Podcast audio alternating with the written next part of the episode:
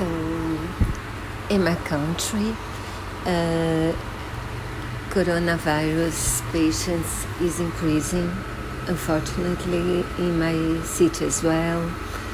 And now we have to see those patients again because they had uh, hired a special team to see those patients, but now it's up to us. And I was so lucky.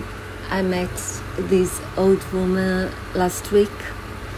She's more than eight years old, but she's so lively and content.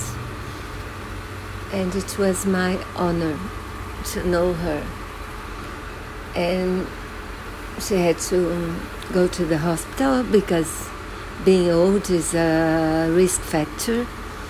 She was not uh, feeling that unwell, but you know, now I, fortunately we can help a bit with uh, good medicines and proved medicines that do help in pneumonia of the coronavirus.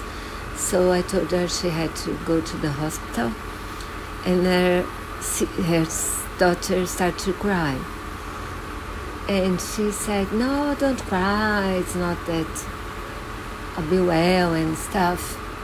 But you know, when you need to cry, sometimes it helps to do so. And but I don't I do want her to get well and she promised to come back and see me when she gets out of the hospital. So I'll, I'll tell you when she does. Pray for her, please.